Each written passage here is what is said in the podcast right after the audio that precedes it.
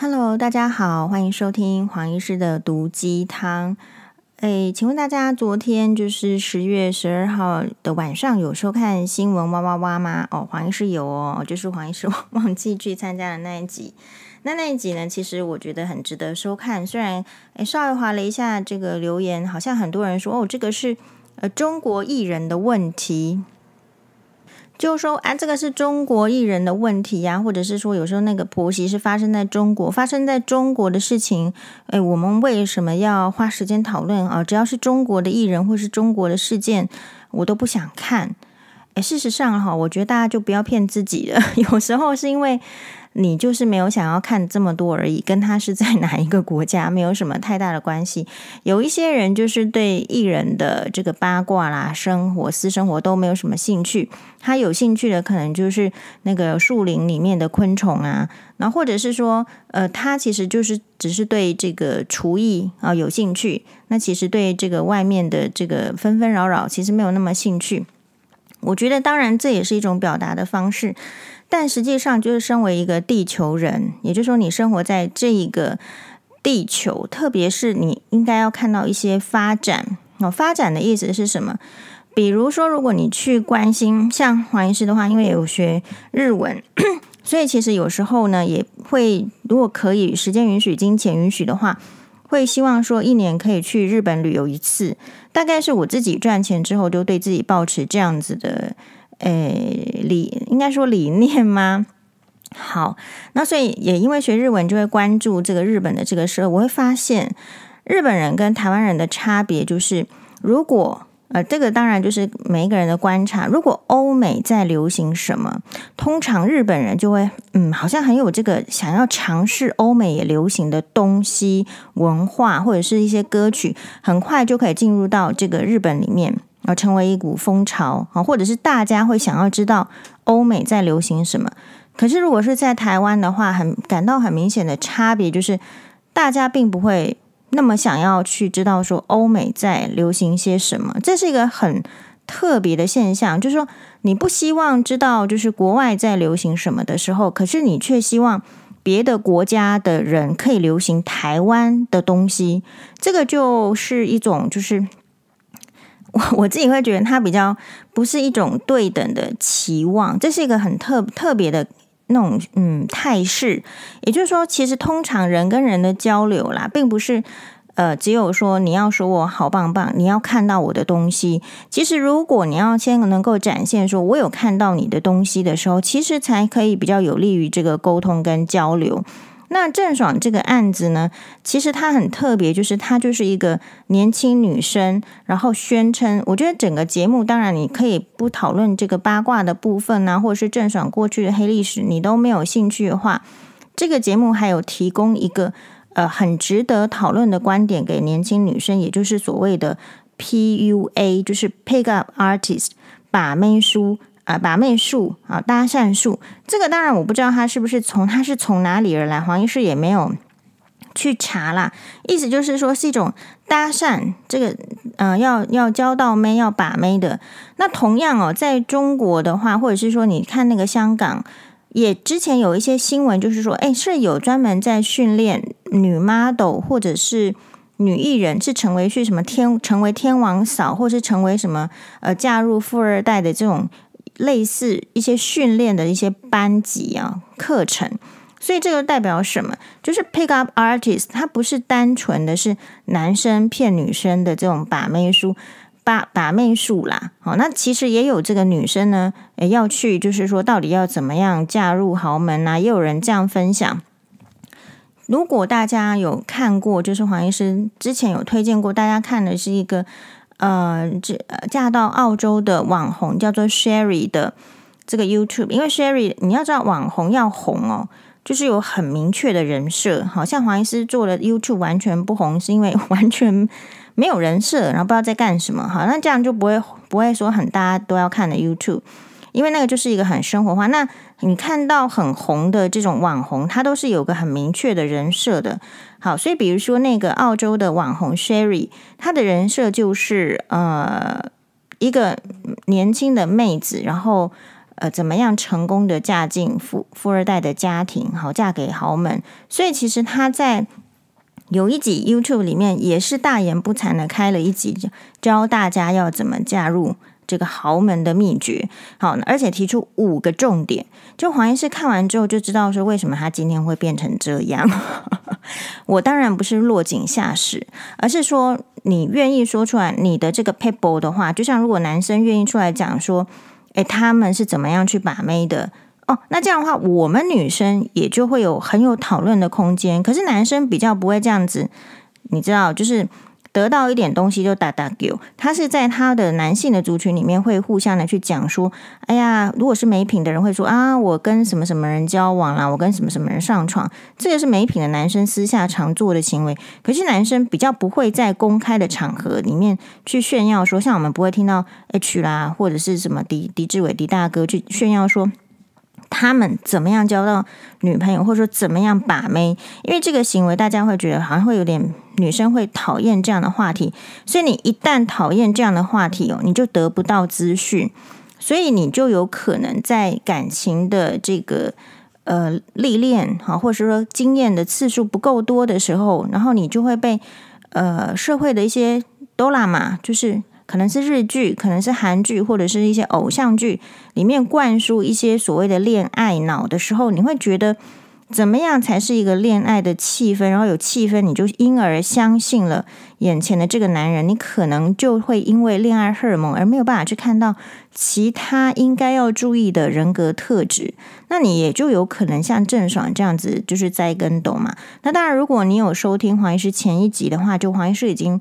就是基于自己的观察跟分析，有讨论说郑爽今天为什么会这样。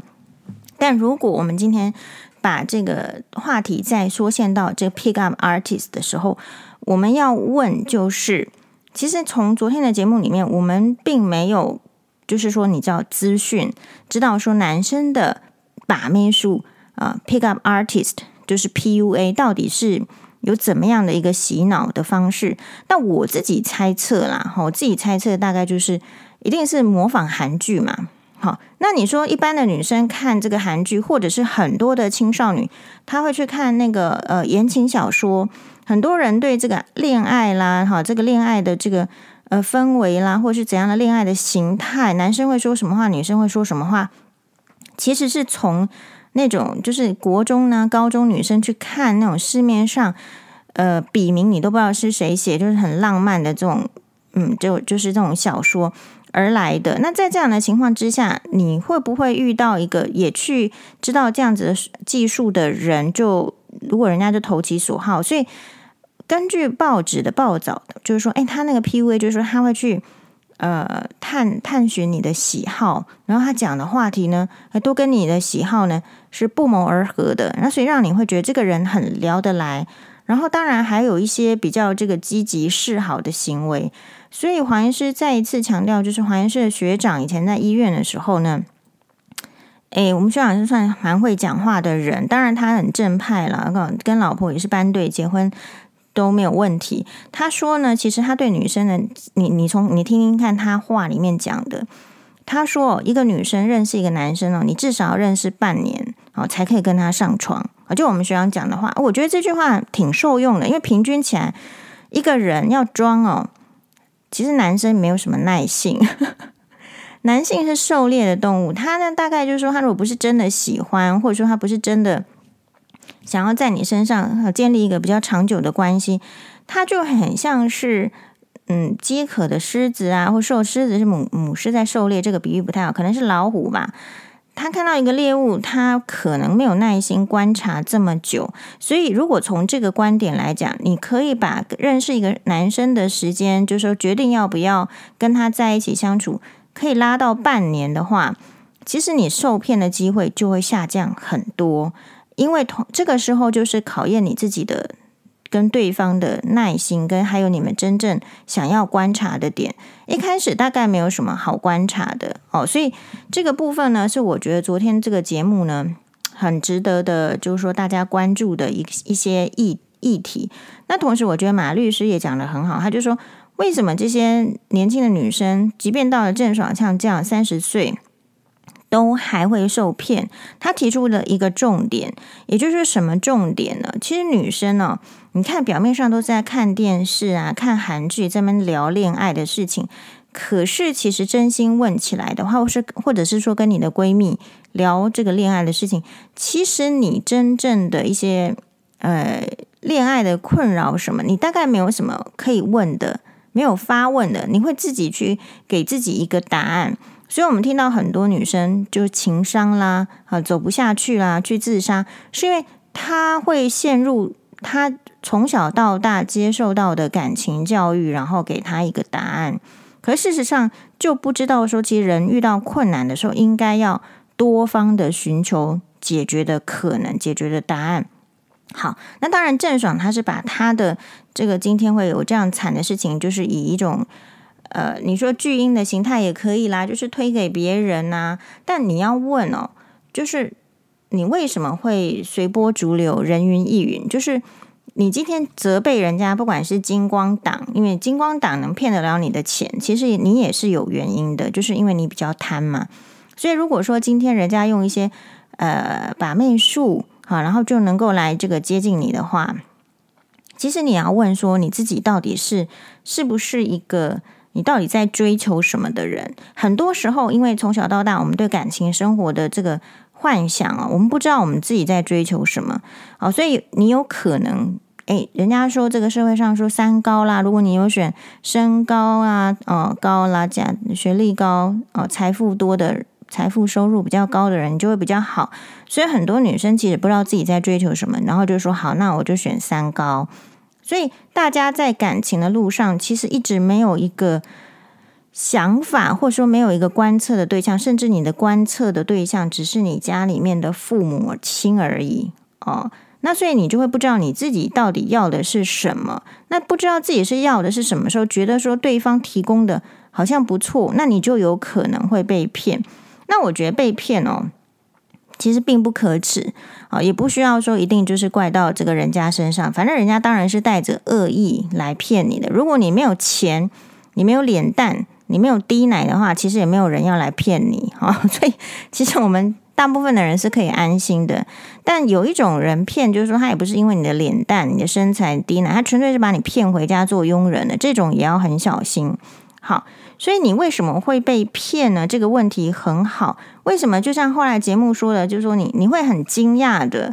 好，就像是说，我看那个留言在那边吵说啊，怎么北京大学不写北京大学，一定只有写大学呢？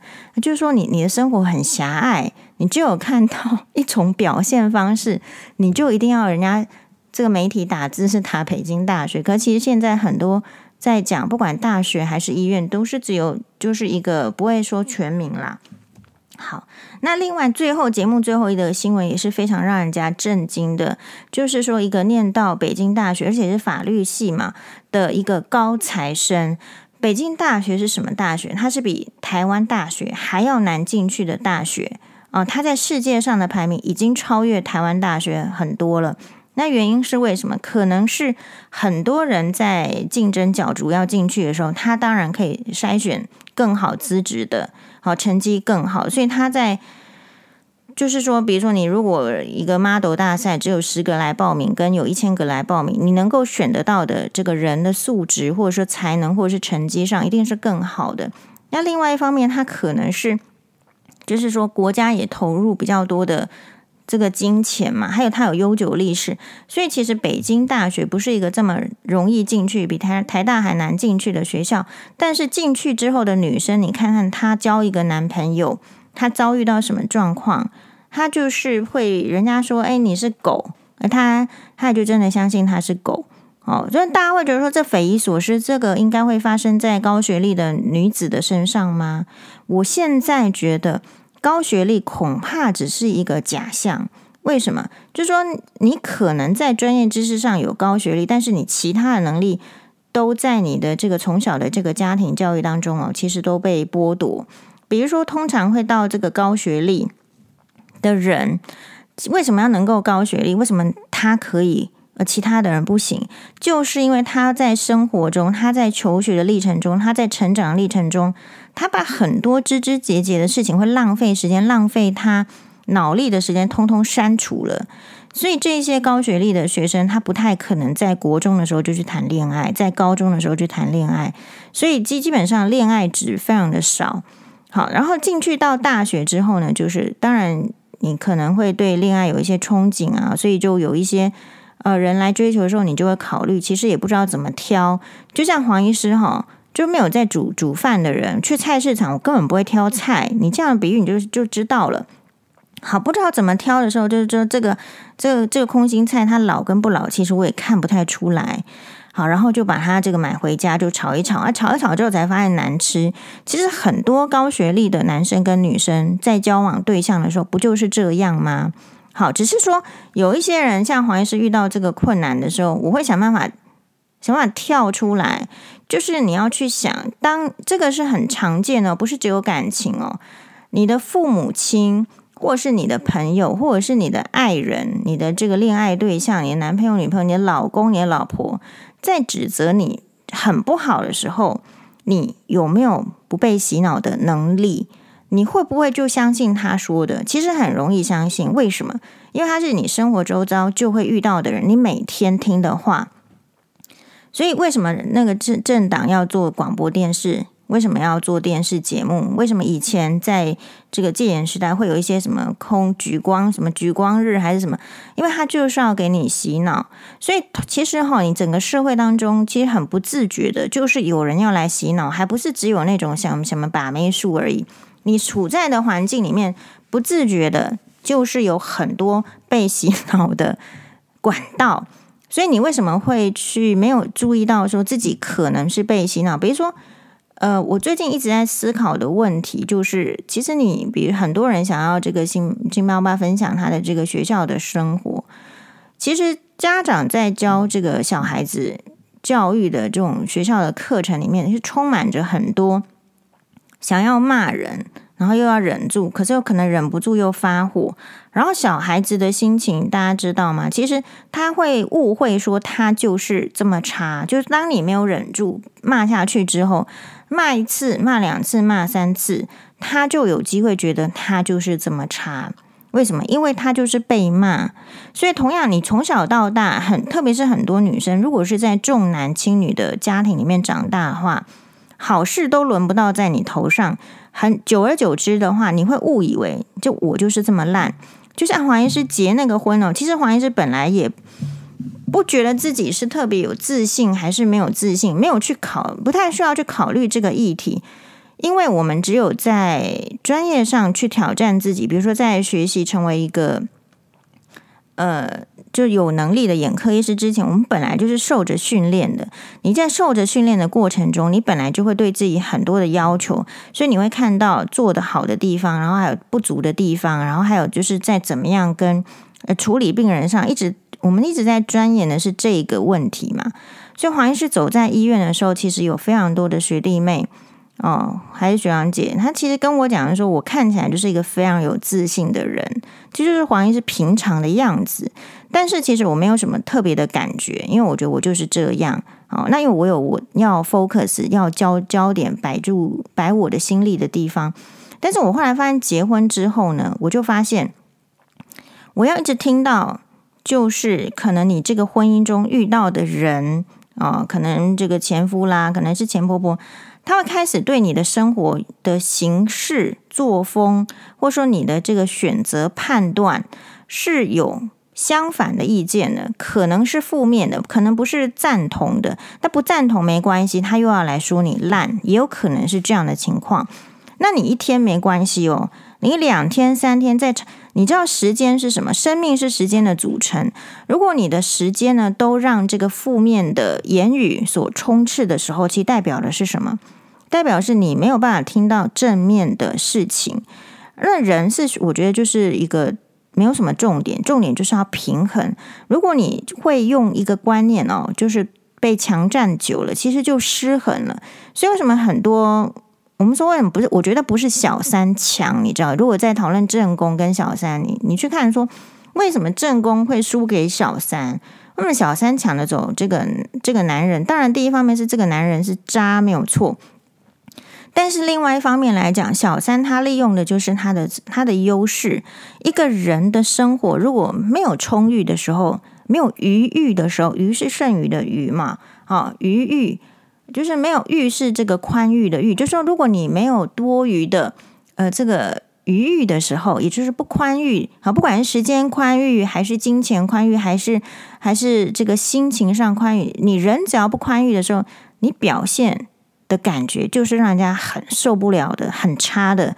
比如说，在一个时间不充裕的这个正宫身上，家庭妇女身上，你老是要赶着这个 A B C D E，其实旁边的人就不不太能够感受到你个性的美好，他只会看到说你你为什么要这么急，他不知道说你是因为没有余裕，而他们不会去检讨自己为什么没有提供你余裕的状态。比如说，老公他没有办法拿出钱来去帮你请阿嫂。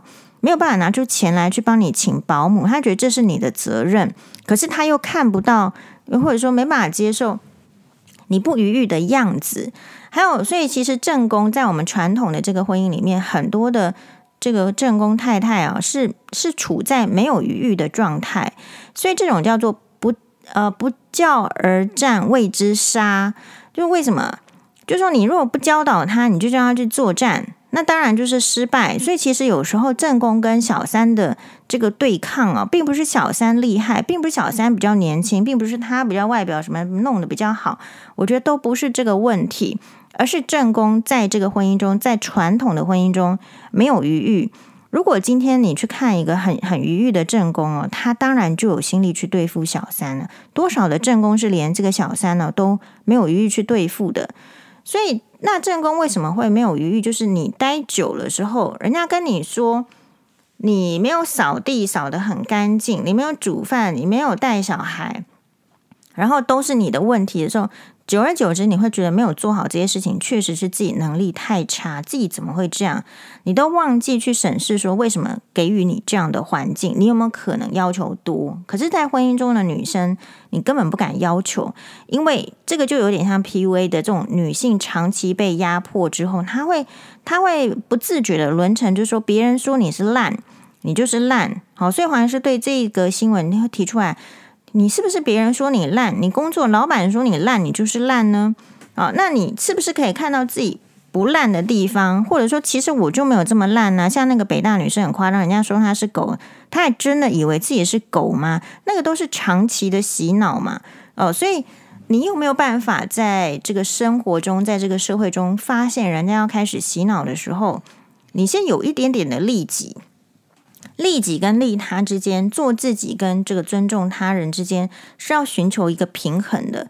我们尽可能不要让这个需求，你的需求跟别人的需求处在这个失衡的状态。别人为什么要这样子贬低你、压抑你？其实他是为了抬高他的自尊，他的自尊可能是很低，他可能这个人就是就是烂。好，所以其实本来节目就是找黄医师去是问说，如果有人说说黄医师是狗的话，在交往的过程中说黄医师烂，说黄医师狗的话，黄医师怎么样？不是黄医师一定是先丢出一个狗肉骨头，然后叫他去去追。为什么？因为如果你说我是狗，那你肯定也是狗嘛。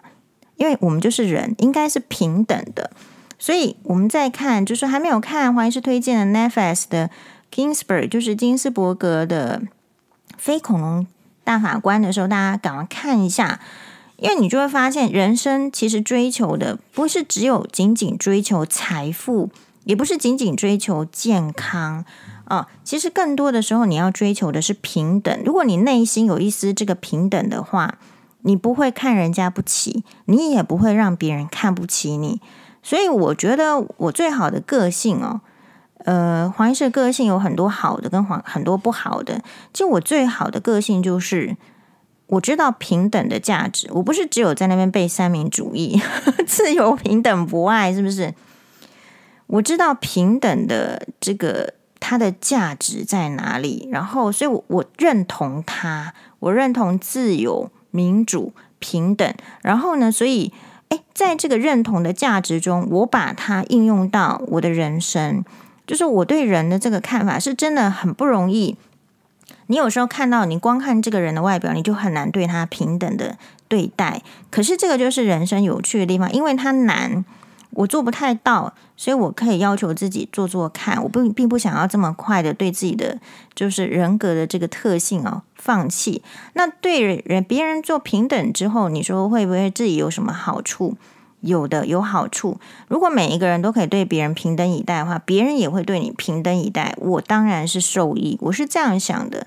所以我自己在当，我就我不是一个很有这个影响力的人，目前，但至少我可以做到什么？比如说我在。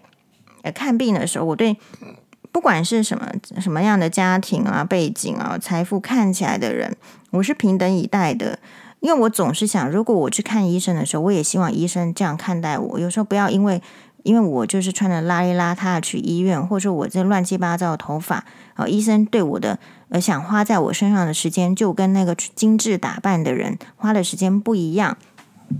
所以，当你真正有一些核心价值的时候，你才会去反思那个人跟你的这个核心价值不一样，诶，呃，不一样。所以，为什么黄医师要去离婚？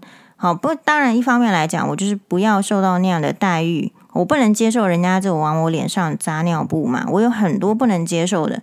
好啊，那不能接受，所以就应该要离开。我会去思考。但是很多人，你看在婚姻中，或者说黄医师听接到的这个抱怨信里面，很多人事实上，或者是来指责黄医师的人，他们是受到了压迫、迫害，而觉得那是应该的，是正常，是不应该不应该离婚的，是应该要继续忍耐的。然后就对于那些离婚的不想忍耐的人，就说：“哦，你忍耐力太差，你怎么没有为小孩子在忍耐？你不是在忍耐十年，人家就改变了吗？”哦，所以是。所以这个就是黄医师看到的这个不一样的点。